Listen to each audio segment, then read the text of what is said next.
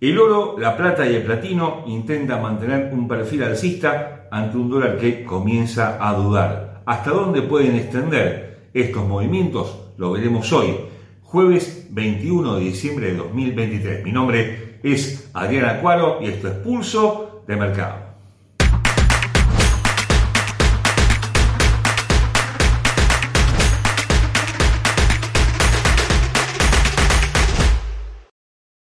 Antes de continuar con este análisis, te recordamos como siempre que nuestros videos son de carácter meramente educativo y que ganancias pasadas no garantizan ganancias futuras. Te invitamos a conocer Advanced Trader, una plataforma que combina todo lo mejor de TradingView con AutoChartist, una aplicación que te permite, a través de patrones de comportamiento del mercado muy claros y precisos, anticipar tus operaciones y hacer de tu operatoria una operatoria mucho más exitosa. Puedes descargar tu cuenta demo de Advanced Trader en el link que aparece al pie de este video.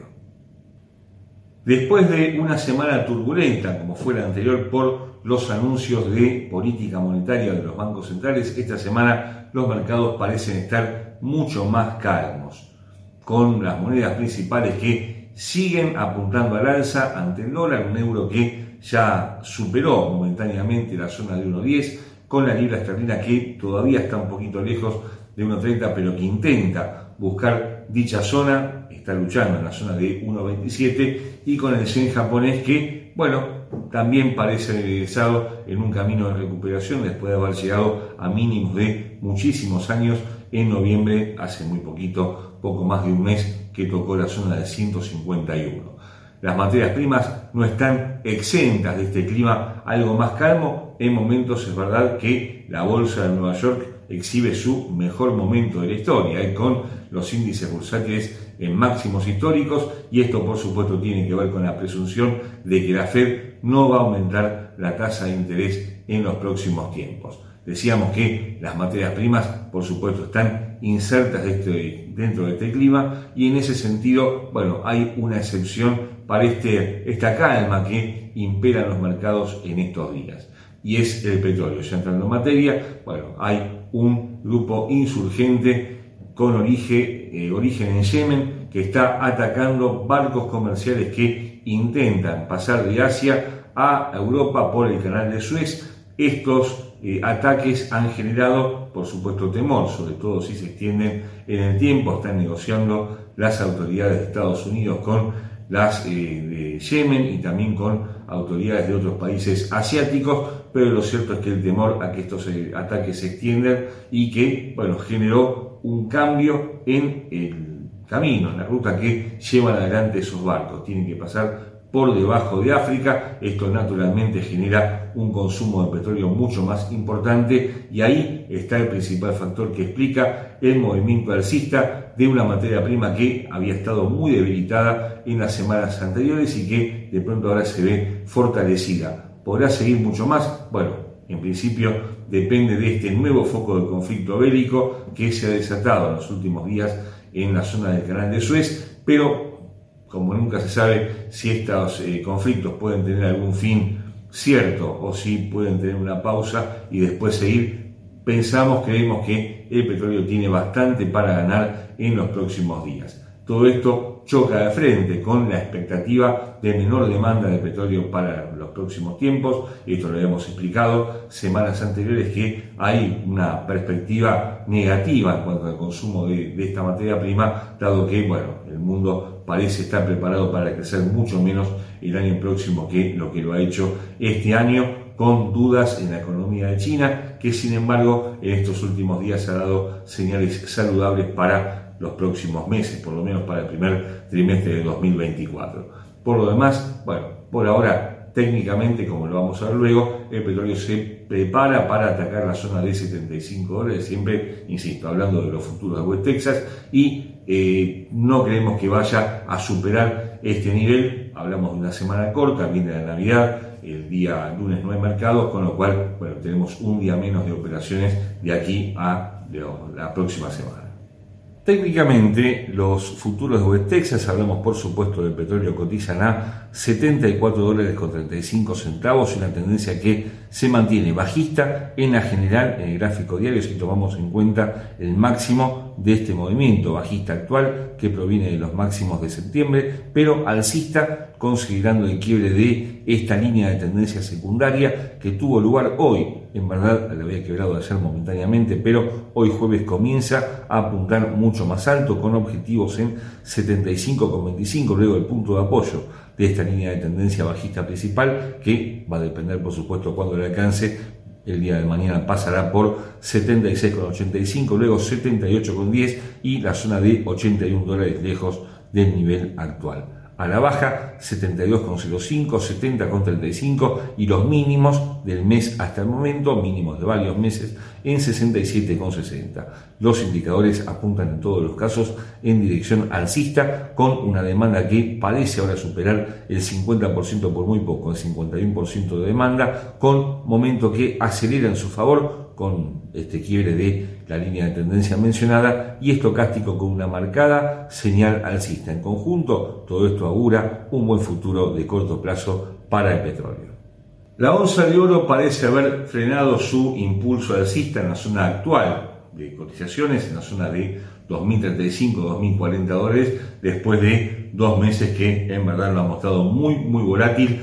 Todo esto, por supuesto, tuvo origen a principios de octubre con el inicio de este conflicto bélico en Medio Oriente que ha salido momentáneamente de los titulares internacionales, pero que se mantiene candente y, lógicamente, también la onza no está ajena a este clima. Después de haber llegado a 2.148, 2.150 dólares en su máximo histórico, la onza vuelve sobre sus pasos, logró inclusive o cayó de la zona de 2.000 dólares hace muy pocos días, pero se mantiene ahora sin demasiados cambios en la zona de 2.000 30 dólares puntualmente que está cotizando este jueves, con una perspectiva ligeramente bajista para los próximos días. ¿Qué puede suceder? No creemos que vayan a producirse movimientos de extrema importancia que puedan variar la tendencia del metal precioso en estos días dado que tenemos, como decíamos antes, una semana algo más corta, ya las vacaciones de Navidad comienzan a sentirse en el volumen de operaciones y esto lógicamente genera una falta de movimiento en el mercado. Si quiere la zona de 2.000 dólares ya podría comenzar a apuntar mucho más abajo, por el contrario, la superación de 2.085, 2.080 dólares, que son los máximos históricos del mes de mayo pasado, bueno, ahí generaría un movimiento eh, en su favor, pero si tenemos que elegir, creemos que está más para bajar que para subir la onza en los próximos días. Desde un costado técnico, la onza de oro cotiza a 2.035 dólares con 54 centavos, una tendencia alcista de gráfico diario con esta suerte de pennant de continuación de tendencia sobre este movimiento que se inició el día 13 pasado y que tiene su primer objetivo en la zona de 2.055 dólares, luego los máximos anteriores, los máximos históricos anteriores de el mes de mayo en 2.080 dólares y lejos la zona de 2.100, muy lejos, mucho más todavía la zona de los máximos históricos que alcanzó este mismo mes en 2.150 dólares. A la baja, 2010, 1987, 1971 dólares con un imán que tiene el precio debajo de los niveles actuales, que es el primero, la zona de 1922, la segunda, 1830 dólares, ambos gaps que quedaron en el mes de octubre pasado. Los indicadores, sin embargo, no ofrecen señales alcistas tan importantes con una demanda que se mantiene por encima del 50%, un 55% actualmente, con momento que no logra mostrar una aceleración importante. Claro, esta figura generalmente hace perder velocidad del movimiento y con estocástico que mantiene una posición alcista muy muy modesta en estas horas. Todo parece estar preparado para que el quiebre de la zona de 2.010 dólares se produzca una caída del metal precioso durante los próximos días.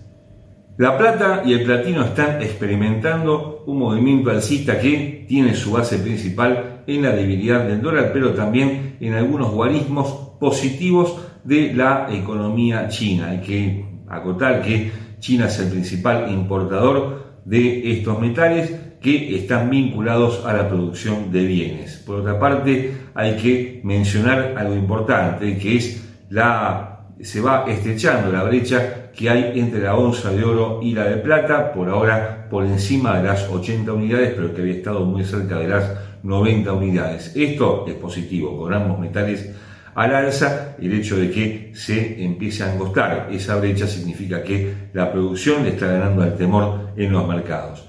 Pero podrán seguir mucho más, entendemos que sí, técnicamente la plata tiene argumentos como para seguir creciendo, tal vez no muy por encima de los niveles actuales o de los 25, 25,20, pero sí para mantener una tendencia alcista que parecía abandonar hace dos semanas y que de pronto la semana pasada comenzó a resurgir. El platino se acerca nuevamente de los mil dólares, ¿eh? un nivel que parecía imposible de alcanzar hace 15, 20 días, cuando estaba por debajo de los 900, pero justamente esta caída del billete en todos los frentes también está impulsando al metal, un metal que evidentemente tiene mucho para ganar en los próximos meses. La plata cotiza 24 dólares con 23 centavos con una tendencia alcista en el gráfico diario que se sostiene desde los mínimos del mes de octubre, en la zona de 20,60 y que apunta ahora a las zonas de 24,60 y 25,30. Lejos quedan los máximos de los últimos meses que alcanzó este mismo mes, el día 4, en 25,90, con soportes en 23,80, 23,40 y 23 dólares con 5 centavos. Esta línea de tendencia alcista que viene guiando el movimiento del metal es la que le da sustento a la tendencia que no parece vulnerable en estas horas y tiene por encima del nivel actual este 61.8% de la baja anterior en la zona de 24,70. El quiebre de dicho nivel generaría un movimiento mucho más favorable todavía a la plata en los próximos días. Los indicadores con señales alcistas en todos los casos sugieren esta posibilidad con una demanda del 55% como momento que se mantiene por encima de su línea media y una fuerte señal alcista del oscilador estocástico. En cuanto al platino, cotiza 961 dólares con 88 centavos en estas horas con una tendencia también alcista de gráfico diario que había dado algunas dudas sobre el final de la, de la, semana anterior, pero que ahora apunta nuevamente alto con un primer objetivo en los máximos del día de la semana, hasta el momento en 973 dólares. Luego, estos máximos del mes de julio, el día 19 de julio, en 995, casi arañando los mil dólares y por encima de ambos niveles por supuesto 1015 dólares. A la baja 950, 922, 890 dólares. Siempre hablamos de zonas de precios con esta línea de tendencia alcista que le da sustento a este movimiento y sobre todo con el quiebre de esta línea de tendencia bajista que ha sido superada la semana pasada y que la cual parece alejarse el precio en estas últimas sesiones. El gas natural se ha mantenido calmo en estos últimos días con un movimiento que, si bien no lo favorece del todo, al menos logró bueno, frenar su caída no muy por debajo de la zona de 2,20. Parecía que se desplomaba y que iba a buscar la zona de 2 dólares, pero finalmente logró salvar ese soporte. Lo cierto es que ya con el invierno europeo en marcha, el gas no encuentra una demanda excesiva que lo haga crecer. Hay que mencionar que había estado en 3,40 hace muy poco tiempo, pero a partir de ahí comenzó una lenta caída que lo llevó a los niveles actuales con Europa que tiene su capacidad de almacenamiento completa, ya afronta el invierno que no parece ser tan frío tampoco, con bueno, su capacidad ya, eh, como decíamos antes, a tope, y esto genera alivio no solamente para la industria del viejo continente, sino también para los bancos centrales. ¿eh? cuando cae el petróleo, cuando cae el gas, bueno, esto es un alivio para la inflación. Es verdad, los bancos centrales ya parecen haber abandonado su política monetaria agresiva, pero nunca viene mal un alivio de esta característica, por lo cual, bueno, el hecho de que el gas se mantenga bajo control por debajo de los 3 dólares siempre es algo que es una buena noticia para los bancos centrales. Técnicamente, el gas natural cotiza 2 dólares con 46 centavos y una tendencia que apunta ligeramente al alza en el gráfico diario, no obstante lo cual la tendencia bajista principal todavía se mantiene intacta. ¿eh? Solamente el quiebre de 2,80 podría provocar un cambio de dirección de corto plazo, algo que no parece del todo viable en estas horas, con una tendencia muy ligera al alza, tomando en cuenta el quiebre de esta de este movimiento bajista secundario que se produjo hasta los mínimos del mes, hasta el momento en 2,20 que alcanzó la semana anterior. A partir de ahora estamos en una medición de Fibonacci con un 38.2% de la baja anterior que no pudo superar en 2,55, si lo logra el 50 y el 61.8% de dicho movimiento en 2,70 y 2,82 serán los próximos objetivos alcistas a tener en cuenta. La baja 2,45, 2,20 otra vez, la zona de los mínimos justamente mencionados de este mes tomando en cuenta el origen de esta caída en 3,25. Los indicadores apuntan alto, y con una demanda del 40%, 39%, pero todavía lejos de eh, su punto de equilibrio, momento que genera esta suerte de divergencia que ya se venía produciendo desde hace dos semanas y que ahora está dando sus frutos. Está mostrando este movimiento alcista, ya lo venía anticipando este indicador que es el de velocidad y estocástico con una marcada señal alcista. En conjunto, están hablando de un quiebre de 2,60 y la búsqueda por lo menos de 2,70 durante los próximos días. Y hasta aquí hemos llegado por hoy.